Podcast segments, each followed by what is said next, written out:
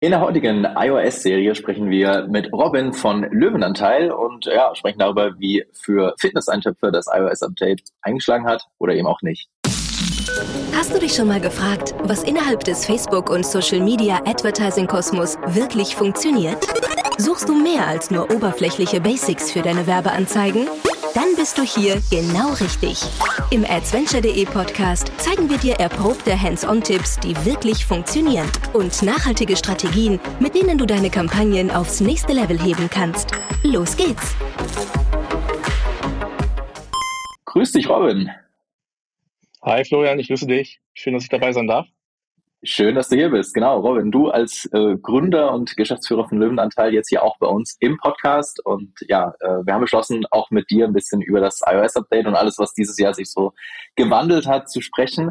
Aber bevor wir das tun, bevor wir quasi operativ werden, äh, beschreib doch vielleicht in ein, zwei Sätzen, was ist Löwenanteil? Was macht ihr bei Löwenanteil? Ja, sehr gerne.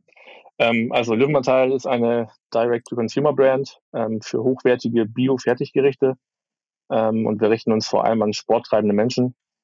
Ähm, unsere Mission vielleicht kurz dazu, ähm, wir bringen echtes Essen zurück auf die Teller aller Sportler. Das ist so unsere Mission, die wir verfolgen. Ähm, warum echtes Essen? Wir sehen halt einfach, dass äh, gerade so unter Sportler oder sporttreibenden Menschen, das können auch Hobbysportler sein, ähm, immer mehr, immer mehr ähm, Meal Replacements äh, stattfinden. Und wir äh, gehen so ein bisschen den anderen Weg und bringen, wie gesagt, echtes Essen zurück auf die Teller. Okay. Wie, wie seid ihr da rangegangen? Also erzähl mal ein bisschen vielleicht so vom Start. Wie, wie kam die Idee? Habt ihr zu Hause in der Küche irgendwie angefangen, äh, Eintöpfe zu kochen? wie war das? Ja, ähm, eigentlich ganz klassisch. Ähm, wir haben im Prinzip unser eigenes Problem gelöst. Ähm, so ganz äh, klassisch, wie man das von Gründern kennt. Ähm, Im Prinzip unser eigenes Alltagsproblem, wie man sagen würde. Ähm, vor allem beruflich haben wir, haben wir festgestellt, dass wir, äh, Thomas, mein Mitgründer und ich, zu zweit, ähm, dass wir nicht gut darin sind, äh, zu Meal Preppen, also Meal Preppen für die, die es nicht kennen, ähm, sein Essen vorzubereiten. Das ist insbesondere dann wichtig, wenn man viel Sport macht, ähm, in unserem Fall viel Kraftsport mit einem erhöhten Kalorienbedarf, den man dann entsprechend decken muss. Äh, wenn man jetzt Muskeln aufbauen will, beispielsweise braucht man eben diesen sogenannten Kalorienüberschuss und den kriegt man eben nur hin, wenn man sich entsprechend vorbereitet. Und wir hatten unsere Schwierigkeiten, äh, ich noch ein bisschen mehr als Thomas, äh, ich habe mir dann häufig irgendwelche Shakes zusammengebastelt aus, aus Haferflocken, äh, Proteinpulver und habe mir das dann mittags irgendwie reingepfiffen, damit ich da auf meine Kalorien komme. Und ähm, das haben wir dann ja irgendwann äh, so analysiert, dass wir festgestellt haben, da gibt es eine Marktlücke ähm, und wir haben diesen Bedarf eben selbst. Wir sind also selbst unsere besten Kunden, auch heute noch. Und haben uns dann in die Entwicklung begeben, ein, ein Produkt äh, zu finden ähm, oder zu erstellen, was eben genau diese Bedürfnisse vor allem von sporttreibenden Menschen ähm, befriedigt. Und das sind zum einen die Kalorien, das ist aber auch der Proteinbedarf. Ähm, und da haben wir einfach gesehen, dass es da kein Produkt am Markt gibt, was äh, für uns funktioniert hätte. Und deswegen haben wir es dann selber gemacht. Und war, war da irgendwie euch vom Beginn an klar, dass ihr sagt, wir wollen das auf jeden Fall im D2C, als D2C-Modell aufbauen, also primär über digital quasi an die Frau und den Mann bringen? Oder ja, genau. Hattet ihr noch andere ähm, Ideen?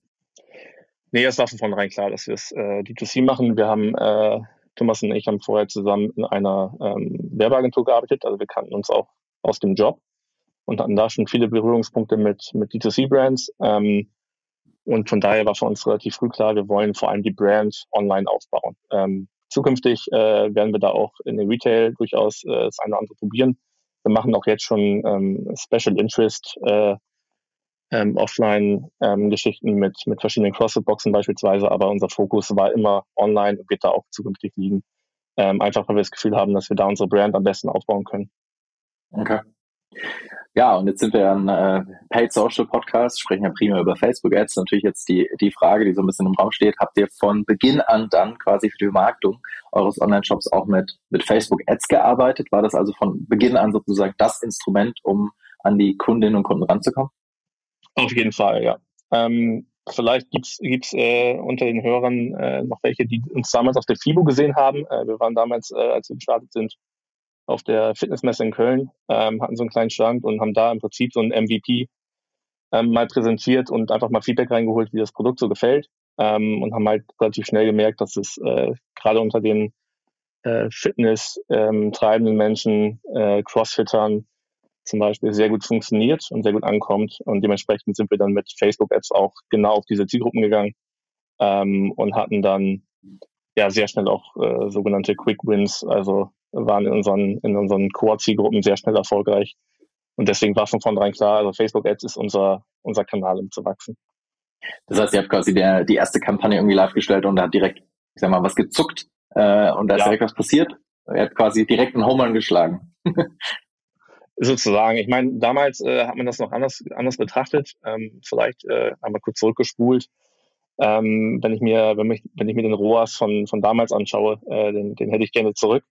Ähm, aber damals ja. habe ich das nicht so wahrgenommen. Also das ist, glaube ich, das Problem dabei. Ne? Wir haben das damals nicht so wahrgenommen, dass es so gut läuft, sondern wir haben damals versucht, auf den ersten, auf den ersten Sale profitabel zu sein.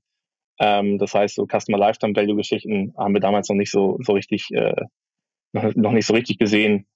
Ähm, von daher haben wir das nicht völlig ausgeschöpft.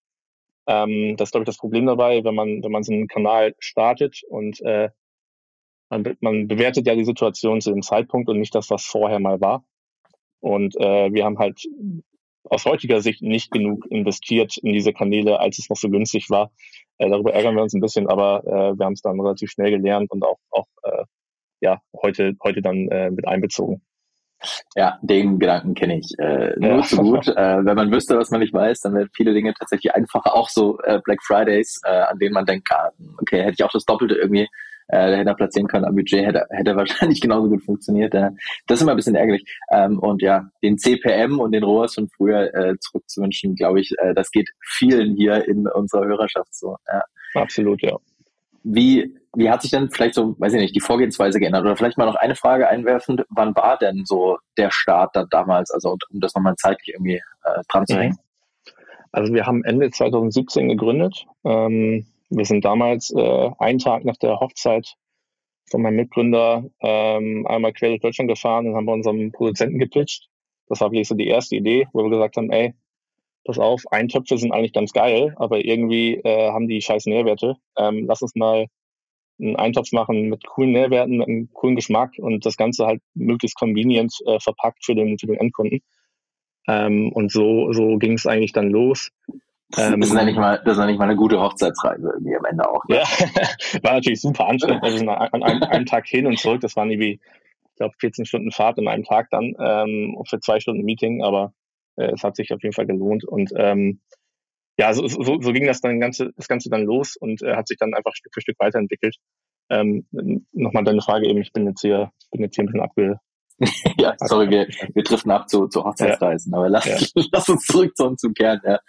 Ähm, wie, wie war denn am Anfang, vielleicht können wir da noch mal ein bisschen tiefer reingehen, wie war denn am Anfang so die Vorgehensweise ähm, jetzt ähm, speziell irgendwie im, im Kanal? Also ähm, wie seid ihr rangegangen, wie habt ihr eure Zielgruppen irgendwie gefunden, äh, wie seid ihr creative-seitig rangegangen? Vielleicht kannst du da mhm. so ein bisschen dann auch mit, klar, dann der Frage in die heutige Zeit sozusagen überleitend, ähm, wie seid ihr da rangegangen? Was hat sich vielleicht verändert? Wie geht ihr heute ran? Ja, ähm, wir haben das relativ früh verstanden, dass wir äh, ein gutes Produkt brauchen. Ähm, also ein Product Market Fit auf jeden Fall äh, an erster Stelle steht.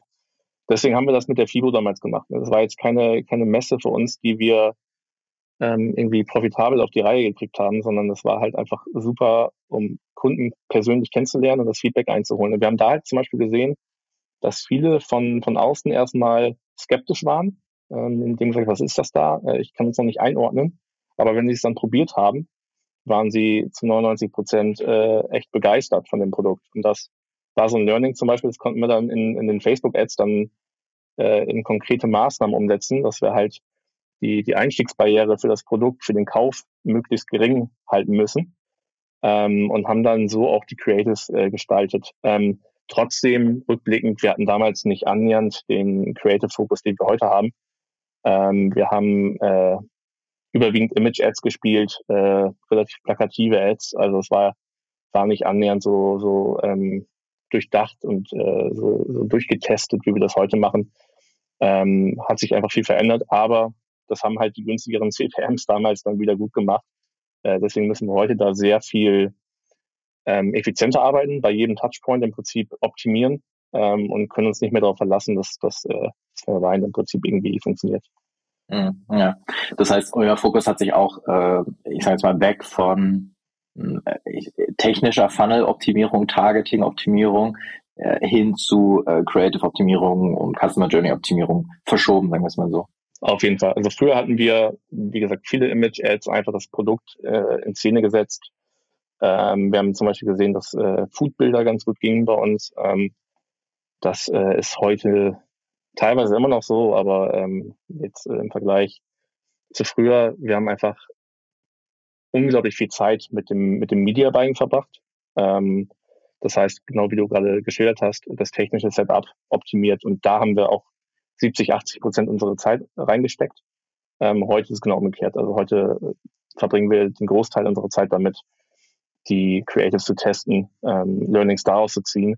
Und das Media Buying ähm, ist dann eher der zweite Step. Hm, okay.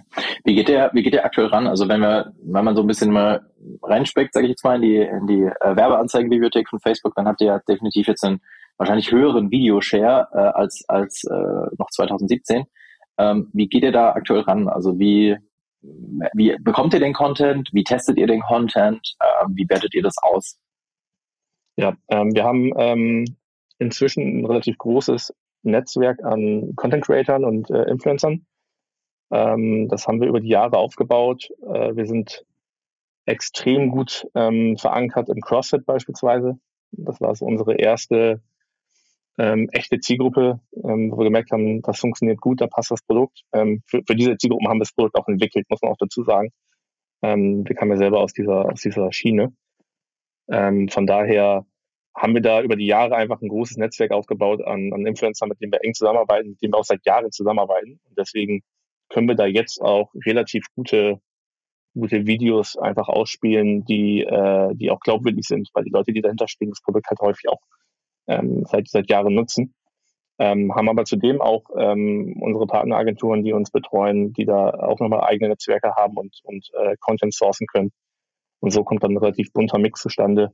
Aber am Ende geht es halt darum, diese Creatives dann äh, zu testen und zu optimieren. Wie testet ihr aktuell? Also was ist so euer Testing-Approach? Da gibt's ja auch, also die Frage kommt ja auch ständig. Ne? Also ich bekomme die Frage auch ständig gestellt, was ist der beste Weg, um zu testen? Hm, und am Ende, ja, gibt's äh, halt so viele Wege, du kannst viele, viele Approaches wählen. Deswegen bin ich jetzt gespannt, mhm. wie ihr das angeht. Ja, also wir haben natürlich so ein paar Grundhypothesen, sage ich mal, ähm, die wir subjektiv erstmal aufstellen und sagen, hier glauben wir, dass das richtig ist. Diese Annahmen sind, glaube ich, richtig. Ähm, und dann hinterfragen wir das Ganze durch Testing. Ähm, technisch betrachtet ist es so, dass wir meist eine Testing-Campaign haben und eine Scaling-Campaign. In der Testing äh, haben wir dann meistens äh, Broad Audiences, die wir bespielen äh, mit vielen verschiedenen Varianten desselben Creatives, äh, beispielsweise äh, von Sekunde 0 bis 5 und von 6 bis 10 tauschen wir dann, drehen wir einmal um und gucken, welches Intro geht besser. Das ist mal so ein Beispiel. Oder die Endcard einfach, was geht am Ende ähm, vom, vom Call to Action besser.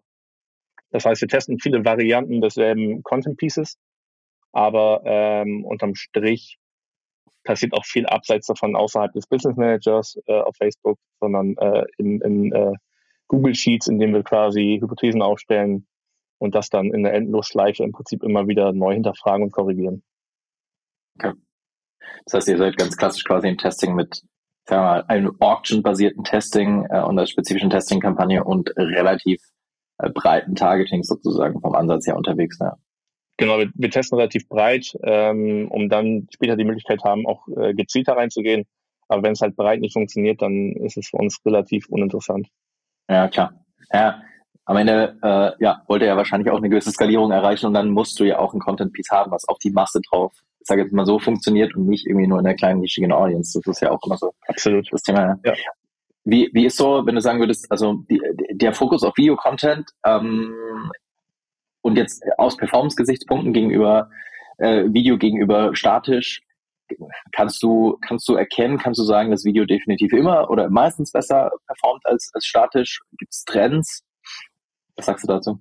Mm, ist interessant, weil wir haben sehr lange sehr viele Image-Ads gespielt. Ähm, also gerade zu Beginn in den ersten zwei Jahren ähm, hat Video eher nicht für uns, äh, für uns funktioniert, ähm, weil wir aber vielleicht den falschen Approach hatten. Also wir haben beispielsweise mal für, ich kann es mal sagen, für knapp 15.000 Euro eine, eine, eine High Potential Glossy Video-Ad ähm, produzieren lassen. Äh, die sah aus wie im Fernsehen, aber hat halt null performt. Ähm, das war auch so ein Learning. Ähm, die fanden die alle total geil, aber. Sehr teures Learning. Ja. ja, sehr teures Learning, aber dafür ein, ein sehr gutes. Ähm, und haben halt dann gemerkt, dass, dass, richtig, ja. Ja, dass das Format einfach wichtiger ist als dein, dein Content-Piece, äh, ich sag mal, von der Qualität in Anführungsstrichen. Deswegen haben wir uns ein bisschen am Anfang schwer getan, in dieses User-Generated Content-Ding zu gehen, weil es natürlich so aus, aus Brand-Perspektive ist es jetzt nicht das, das äh, Content-Piece mit der höchsten Qualität, sondern es ist halt einfach sehr nah an der Realität. Und das ist, was am Ende wichtig war. Ähm, insofern haben wir uns dann darauf fokussiert und sind dabei jetzt auch eigentlich geblieben. Ähm, Video heute hat schon Überhang bei uns, wobei wir auch immer noch mit Image-Ads arbeiten, gerade wenn es um Aktionen geht beispielsweise. Also jetzt Black Friday beispielsweise war für uns ähm, überwiegend dann doch Image-Ad. Ähm, weil man natürlich das Angebot dann relativ knackig zeigen kann und du gehst ja auch auf warme Zielgruppen dann in, in der Regel mit diesem Offer. Ähm, und dann war es halt dann doch die Image-Ad, die besser war. Ähm, aber im, im Cold Traffic, also im, im Top-Funnel, geht dann Video doch ein bisschen besser. Okay, okay, alles klar, spannend. Lass uns doch noch mal ein bisschen über Black Friday sprechen. Wir recorden das jetzt ja hier ähm, ja, fast schon Mitte Dezember. Ähm, wie lief denn der Black Friday für euch? War das auch jetzt natürlich, und darüber werden wir auch gleich noch sprechen, nach all den Änderungen, die eben dieses Jahr passiert sind, also alles, was jetzt durch das iOS-Update kam, wie lief jetzt wirklich Black Friday post-iOS? Ja, also über die Frage freue ich mich, weil ich da äh, Positives berichten darf. äh, sonst hätte ich mich jetzt geärgert, wenn es jetzt total schlecht gelaufen wäre, ähm, davon zu erzählen. Aber also Black Friday lief bei uns sehr, sehr gut. Wir haben dieses Jahr eine, eine globale Black Friday Aktion in unserem Shop gehabt. Das heißt, also es gab wirklich Rabatte für alle Kunden, Neukunden, Bestandskunden. Ähm, das haben wir in der Vergangenheit nicht gemacht. In der Vergangenheit haben wir das auf, ähm, auf Ads beschränkt und eventuell mal in einer E-Mail-Kampagne an die Bestandskunden was gespielt. Das heißt, dieses Jahr haben wir lange voraus, im Voraus geplant, äh, den Black Friday anzugehen. Wir haben das von Freitag bis Sonntag gemacht, also das Black Weekend, wie man auch sagt. Ähm, hatten relativ äh, ambitionierte Ziele dafür. Wissentlich auch, dass die, die Thematik mit iOS eine Rolle spielt und haben dann aber am Freitag um 15, 16 Uhr unseren, unseren, unser Sale-Ziel im Prinzip schon geknackt. Das war dann schon Wahnsinn. Also die, die Sales sind da reingeschossen, da, da kamen wir gar nicht mehr hinterher und da haben auch ehrlicherweise dann auch, ähm, ich glaube, jetzt am, am Samstag ist die letzte Black Friday-Bestellung rausgegangen. Also wir haben auch lange gebraucht, das jetzt operativ schon zu managen. Äh, es lief sehr gut, von daher sind wir da extrem happy drüber. Wir haben es auch profitabel hingekriegt. Ähm, ich lese immer wieder dass Leute den Black Friday dann hinterfragen. Ähm, also viele Marketer, die sagen, ähm, das sind Kunden, die bestellen eh, du ziehst uns die Sales vor. Wir haben aber tatsächlich in der, also über das gesamte Wochenende ähm, tausende Neukunden gewonnen äh, zu Customer Acquisition Costs, die wir sonst nicht haben, obwohl mhm. wir teilweise relativ stark für unsere Verhältnisse rabattiert haben. Ähm, es liegt zum einen daran, dass wir selten rabattieren. Also wir sind nicht die, die jeden Feiertag mit einer Rabattaktion verbinden, ähm, aber haben dann bei Black Friday mal eine Ausnahme gemacht und einen relativ starken Discount gegeben für unsere Verhältnisse. Andere geben 50 Prozent, das, das könnten wir gar nicht. Äh, dafür sind einfach Bio-Gerichte in der Produktion zu teuer. Ähm, aber dadurch haben wir dann auch viele Neukunden reingekriegt ähm, auf profitabler Basis. Und deswegen kann ich nicht teilen, was ich häufig lese. Man sieht es auf, auf LinkedIn teilweise, dass äh, Brands berichten, dass sie da relativ wenig Marge machen, relativ viel Geld verbrennen auch äh, bei uns war es dieses Jahr genau umgekehrt. Wir haben eigentlich im November jetzt sowohl unseren höchsten Umsatz gehabt, als auch unseren höchsten, ähm, höchsten Profit, beziehungsweise unseren höchsten EBIT. Nice, mega, mega. Also ultra, ultra spannend, ja. Ähm, das, das vielleicht noch zu, also das zu Q4, klar, und äh, was jetzt ja noch so ein bisschen vor uns steht und für euch sicherlich ja auch extrem spannend werden wird, gehe ich mal davon aus, ist ja dann Q5 und oder Januar, erfahrungsgemäß jetzt in eurem Vertical ja auch mit unfassbar niedrigen äh, Customer Acquisition Costs. Wie, bereitet ihr euch darauf vor aktuell? Ja, ähm, Dezember ist jetzt bei uns generell eher ein ruhiger Monat. Deswegen nutzen wir die Zeit jetzt, um, genau wie du sagst, auf Januar vorzubereiten. Ähm, wir haben den Vorteil, dass wir natürlich mit unserem Produkt genau ähm, die Leute ansprechen, die mit guten Vorsätzen ins neue Jahr starten. Das heißt, äh, ja, ja. wir zählen schon zu dieser Fitnessschiene, äh, sind aber trotzdem ein Produkt, was sich für eine breite Masse eignet. Davon profitieren wir relativ stark. Ähm, und wir haben halt in den letzten Jahren gesehen, dass unser, dass die Customer Acquisition Cost in dem Januar teilweise 50 Prozent geringer sind als äh, in den Folgemonaten. und haben häufig bereut, dass wir nicht noch mehr investiert haben. Also ähnlich wie damals, als ich äh, quasi meine ersten Ads geschaltet habe. Und deswegen haben wir jetzt dieses Jahr sehr früh vorbereitet, die, die, äh, das Lager voll zu machen mit Produkten, damit wir nicht äh, irgendwie mitten im Januar plötzlich out of stock sind ähm, und haben trotzdem auch parallel noch ähm, ja, Finanzierung ähm, wahrgenommen, um da auch den Marketing-Spend dann leisten zu können, den wir, den wir vorhaben auszugeben. Also Januar soll unser stärkster Monat äh, in der Löwenanteil-Historie werden. Von daher äh, bin ich da schon ziemlich heiß drauf. das, das dachte ich mir fast, dass ihr da einiges vorhabt. Das äh, klingt gegeben den Änderungen, die uns jetzt diese eben erwartet haben, doch auf jeden Fall vielversprechend, sagen wir jetzt mal so, und äh, macht sicherlich auch viele irgendwie optimistisch, dass am Ende, ähm, ja, wenn du halt ein sehr, sehr gutes Produkt hast äh, und das dann auch noch äh, mit den richtigen Touchpoint versiehst, sagen wir jetzt mal so, und richtig präsentierst vor allem, am Ende immer noch der Kanal funktioniert. Ich glaube, das ist ja das, das, das Summary am Ende des Tages. Auch wenn es, und das wäre jetzt eine spannende Frage in deine Richtung, auch wenn es meiner Erfahrung nach bedeutend schwieriger ist, die Touchpoints zuzuweisen, also zu erkennen, was war jetzt final dann am Ende der Touchpoint, der äh, die Conversion gebracht hat. Ähm, und weil eben insbesondere eben das Tracking-Thema schwieriger geworden ist, sagen wir es mal so. Aber gibt, es, gibt die Frage quasi mal in deine Richtung. Wie, wie habt ihr denn so die Änderungen wahrgenommen, die jetzt in dieses Jahr eingetreten sind durch, äh, durch das iOS-Update, jetzt insbesondere am Thema Tracking beispielsweise? Ja, ähm, das ist schon ein absoluter Pain. Also lass uns ehrlich sein.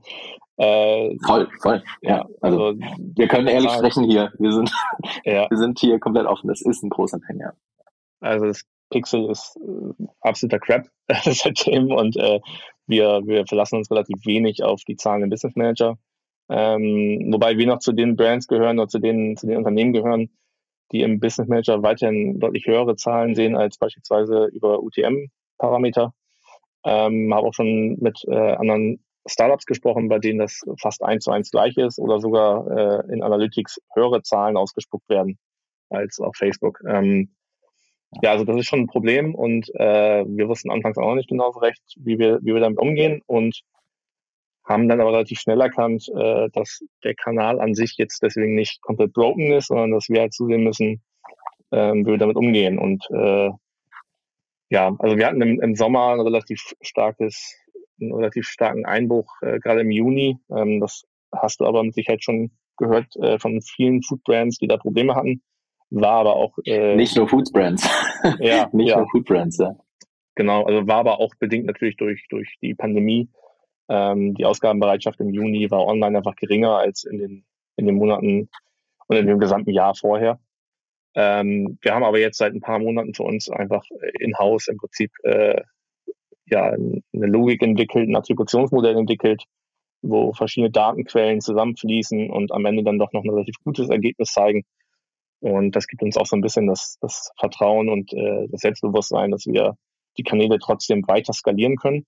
Ähm, bei uns ist es ein bisschen unique, weil, weil wir schon sehr Facebook-Ads-lastig sind. Also ähm, wir haben ähm, einige Marketingkanäle, aber der Großteil geht dann doch in Facebook und Instagram Ads äh, und parallel in, in Influencer Marketing. Deswegen die, die Zuordnung der, der Sales oder der Zahlen ähm, ist bei uns nicht ganz so schwierig. Ähm, aber ohne beispielsweise auf Blended Metriken zu gucken, also Blended ROAS beispielsweise, wo wir uns einfach äh, die, die globalen Zahlen im Shop anschauen ähm, und das ins Verhältnis setzen mit den Marketingausgaben, die wir haben, ohne das zu tun, würde ich jetzt aktuell auch mich schwer tun, äh, Budgets zu erhöhen beispielsweise. Ja, ja, verstehe. Ja, ähm, das ist, äh, glaube ich, across the board tatsächlich äh, nach wie vor unfassbar schwierig. Ich meine, klar, der Impact ist immer unterschiedlich, mal, mal größer, mal weniger groß, ähm, hängt von Zielgruppen und allem möglichen ab, aber ähm, ja, ein Blick auf Overall-Profitabilität ist natürlich so ein bisschen ein ja, Schritt zurück in, in die Vergangenheit. Es wirkt ein bisschen wie Attribution 1.0, was es auch ist, vermutlich, mhm. aber es ist sehr, sehr hilfreich, um einfach das Vertrauen zu haben, ob man überhaupt in die richtige Richtung läuft oder nicht. Habt ihr da für die Attribution, du hast gesagt, ihr habt da was internes, habt ihr da irgendwelche Tools im Einsatz oder was nutzt ihr da? Ähm, ja, also zum einen nutzen wir Tools, die wir ohnehin äh, verwenden, um beispielsweise Customer Lifetime Metriken zu verwenden.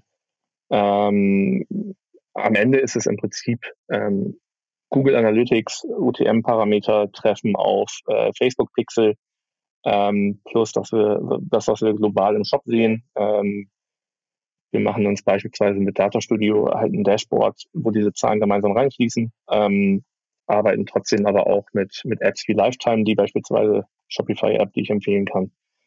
Ähm, gerade wer, wer sein Customer Lifetime Value tracken will oder, oder generell ähm, so arbeitet, dass ähm, der Profit äh, oder, oder die Marge letztendlich über ein Customer Lifetime Value nur entstehen kann. Ähm, vielleicht auch Shoutout an der Stelle an, an Max, den ehemaligen CMO von YFood, der da jetzt gerade ein cooles Tool entwickelt. Ähm, das nennt sich Klar und äh, ist gerade in der Beta-Phase. Ähm, ich glaube, nächstes Jahr ist Launch. Und dann mal kurz äh, ja, darauf hinzuweisen, das ist, glaube ich, ein Tool, was dann ganz gut sein wird. Ähm, ähnlich wie Lifetime, aber das sind so Sachen, die wir dann nutzen. Ne? Ich möchte da jetzt keine keine äh, klare Empfehlung für ein Tool, den wir aussprechen, aber jeder, der sich irgendwie äh, auf, auf ein Tool committet, wo sowohl UTM als auch äh, Pixel-Elemente eine Rolle spielen, ist, glaube ich, relativ gut bedient. Ja, absolut, ja. Äh, kann ich auch noch unterstreichen. Also ich glaube, ohne, ohne ein Google Analytics wäre das dieses Jahr echt äh, verdammt schwierig geworden. Da ähm, stocherst du ja komplett sonst einfach im, im Schwarzen oder im Dunkeln irgendwie rum.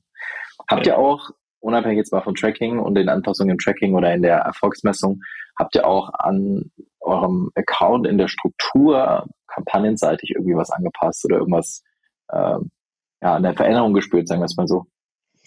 Das tatsächlich nicht so sehr. Also wir haben unsere Kampagnen eigentlich äh, weiterhin so aufgebaut, wie wir es richtig halten und äh, haben versucht, diesen Weg auch treu zu bleiben und nicht so sehr zu schauen, was, was passiert denn jetzt im oder zahlenseitig im Business Manager. Und deswegen ähm, die Kampagnen durch iOS haben wir jetzt relativ wenig verändert, ähm, sondern eher durch die generelle Entwicklung über die letzten Jahre. Also das heißt, äh, wir überlassen dem Algorithmus immer mehr Spielraum ähm, und sind ein bisschen weg von dem klassischen Funnel-Setup, äh, also diesem mehrstufigen Setup. Ähm, das haben wir, teilweise haben wir es immer noch, aber wir haben auch viele Full-Funnel-Kampagnen, wo alles gemeinsam reinläuft im Prinzip, äh, um da auch ähm, Learnings zu ziehen. Aber ich glaube, am Ende macht es den, den, äh, den Unterschied, wie du halt generell die, die, den Kanal bewertest aktuell und äh, wie du deine, deine Kampagnen strukturieren kannst, sodass du für dich weißt, äh, wenn ich jetzt hier ein ROAS von X habe,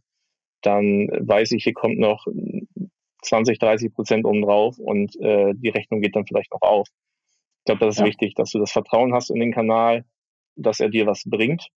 Wenn du vorher, das ist das Wichtige, wenn du vorher schon gestruggelt hast äh, mit Facebook-Ads und so knapp, knapp irgendwie äh, am, am, am Margenlimit warst, äh, dann wird es halt richtig schwer. Und äh, das sehen wir natürlich auch viel gerade am Markt. Ja. Ja, absolut. Also die Frage meinerseits rührt so ein bisschen daher, dass ähm, ja ich schon ein paar Monate irgendwie durchs Land ziehe mit der steilen These, die für den einen weniger steil, für den anderen steiler äh, klingt und sage, ey, Retargeting stirbt einfach aus und äh, du musst äh, Kampagnenstrukturen irgendwie bauen, die halt nicht auf oder nicht von Retargeting abhängig sind, sage ich mal so. Äh, und du musst deswegen viele Dinge anders denken. Deswegen nochmal da die spezifischere Frage. Impact im Retargeting, seht ihr den? Ja, tendenziell schon. Also da bin ich bei dir. Ähm, das, das sehen wir schon. Ähm, allerdings haben wir trotzdem, wie gesagt, unsere Kampagnenstruktur ohnehin in den letzten sechs, zwölf Monaten umgestellt von Full Funnel, äh, mehrstufiges System zu bisschen breiter alles, bisschen, bisschen mehr Richtung Algorithmus. Ähm, deswegen finde ich das jetzt schwer zu beurteilen, ähm, was da jetzt wie besser oder schlechter läuft. Äh, wir, wir haben da eigentlich relativ wenig dran verändert jetzt in den letzten äh, sechs Monaten, würde ich behaupten. Ähm, von daher sind wir uns, sind wir da eigentlich relativ konsequent, das, das will ich damit sagen. Also wir lassen uns da relativ wenig beirren, solange wir das Gefühl haben, sind auf einem guten Weg. Ja, der Funnel ist tot, lang lebe der Funnel, aber äh, der Funnel, der Funnel ist halt einfach nur noch an vielen Stellen tatsächlich nur noch einstufig. Ähm, ich glaube, das, das ist aber sehr individuell. Ähm, also was bei uns wirklich, was, was bei uns wirklich äh, tot ist, ähm, kann ich sagen, ist äh, Lookalike. Also das hat bei uns anfangs eine relativ große Rolle gespielt. Also ich weiß noch irgendwie ein Prozent Lookalike-Audiences, die haben extrem gut performt.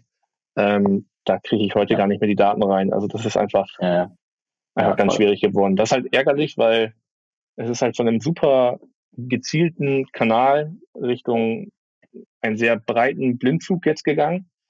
Ähm, so fühlt sich das an. Also jetzt würde man irgendwie einen Blindzug machen, aber man muss halt schauen, ähm, auch die paar Meter, die man nur sehen kann, was findet da statt und sich daran so ein bisschen orientieren. Aber so Lookalike beispielsweise, das, das ist echt schwierig heute. Ja, das finde ich ganz spannend. Also bei Lookalikes, das wir so sehen, ähm, ein Prozent Lookalikes sind für uns auch schon lange, lange gestorben. Ja. Ähm, nutzen wir wirklich, also ich würde sagen, das haben wir seit Monaten oder gefühlt schon über ein Jahr nicht mehr getestet, weil es einfach nie mehr funktioniert hat.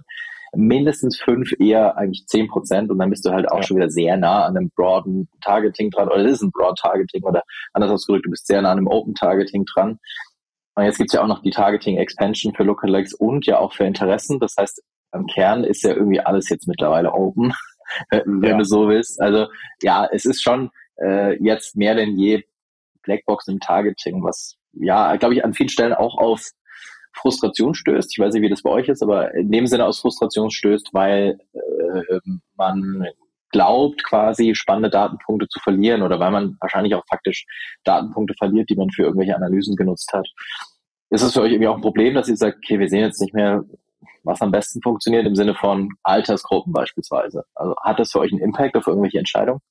Ja, tatsächlich schon. Also wir, wir haben einfach weniger Daten zur Verfügung, können also schlechter auswerten.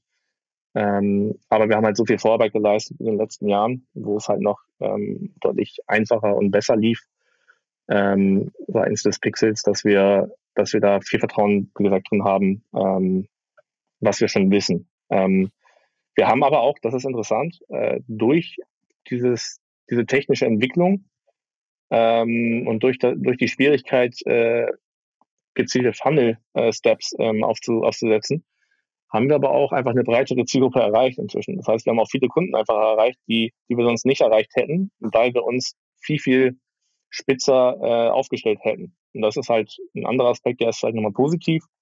Aber overall bin ich natürlich bei dir. Also ähm, man hat einfach weniger Daten, man, man kann weniger auswerten, man muss mehr ähm, abseits von Facebook betrachten. Wir machen ja. zum Beispiel Post-Purchase-Umfragen, äh, wo wir dann nochmal gezielt fragen, hey, wo bist du auf uns aufmerksam geworden? War es äh, eine Facebook-Ad oder war es vielleicht äh, eine Empfehlung eines Freund Freundes? Und das war halt auch spannend.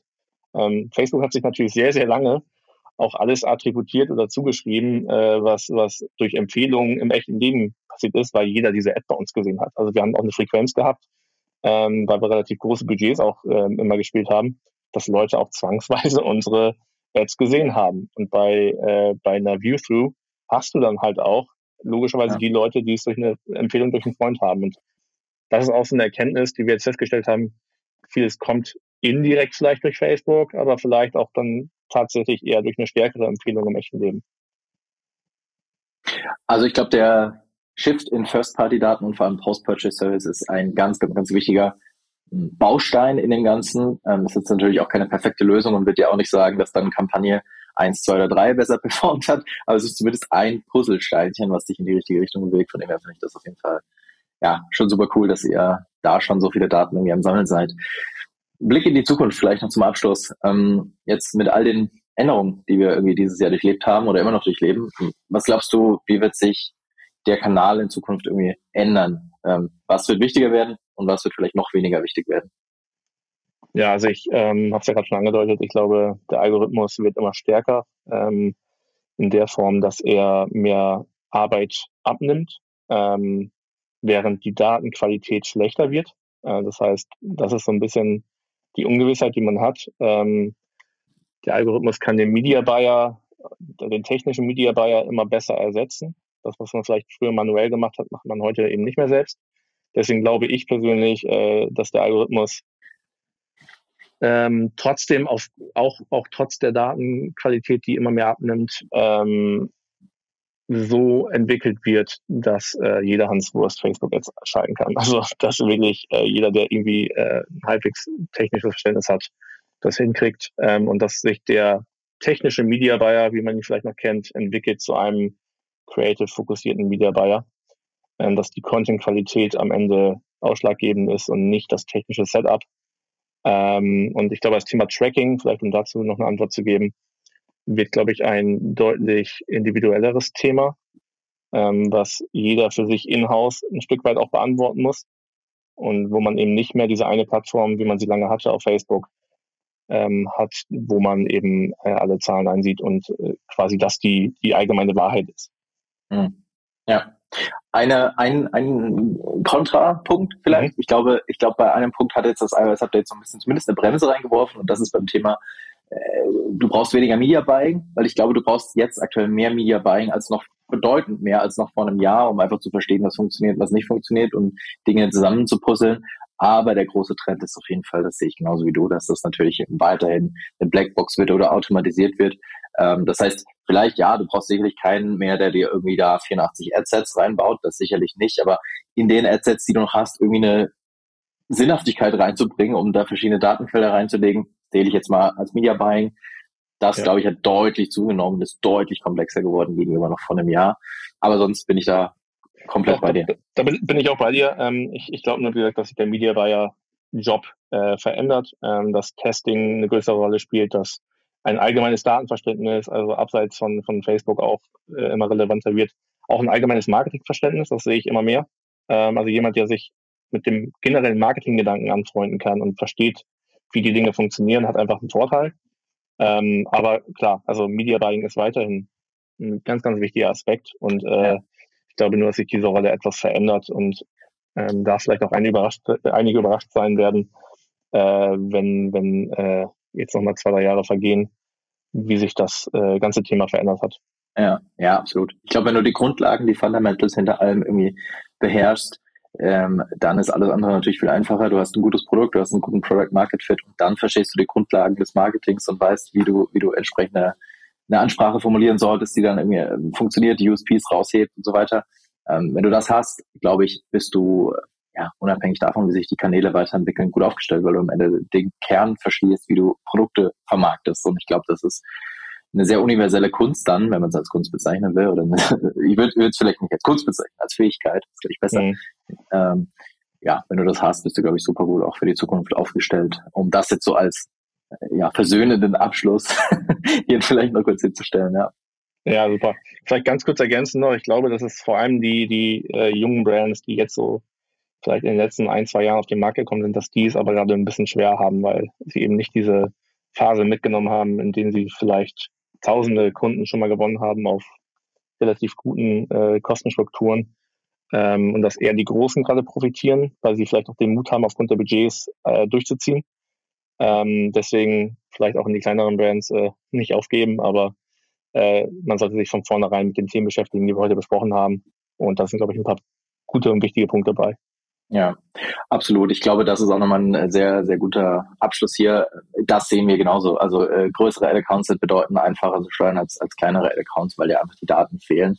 Ähm, und dann vielleicht auch die Modellierung, die stattfindet oder nicht bei Facebook, who knows, äh, einfach logischerweise mit mehr Daten besser greifen kann. Ja, von dem her bist du definitiv im Nachteil, wenn du aktuell eher einen kleineren Account hast und weniger Daten einfach hast. Ja. Wobei jetzt natürlich die beliebte Frage kommen würde, die machen wir jetzt nicht auf, was ist groß, was ist klein.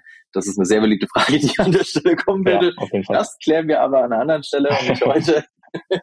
und ich sage an der Stelle, Robin, ähm, ja, mega. Vielen Dank für deine Zeit, vielen Dank für die Einblicke in eure Welt. Ähm, vielen Dank. Sehr, sehr gerne. Das Teilen deiner ganzen Insights. Und äh, ja, wer noch mal ein bisschen nachlesen will, der findet alles wie immer auf adventure.de slash podcast. Äh, dich, Robin, findet man wahrscheinlich auch auf den gängigen Social-Plattformen wie LinkedIn, schätze ich.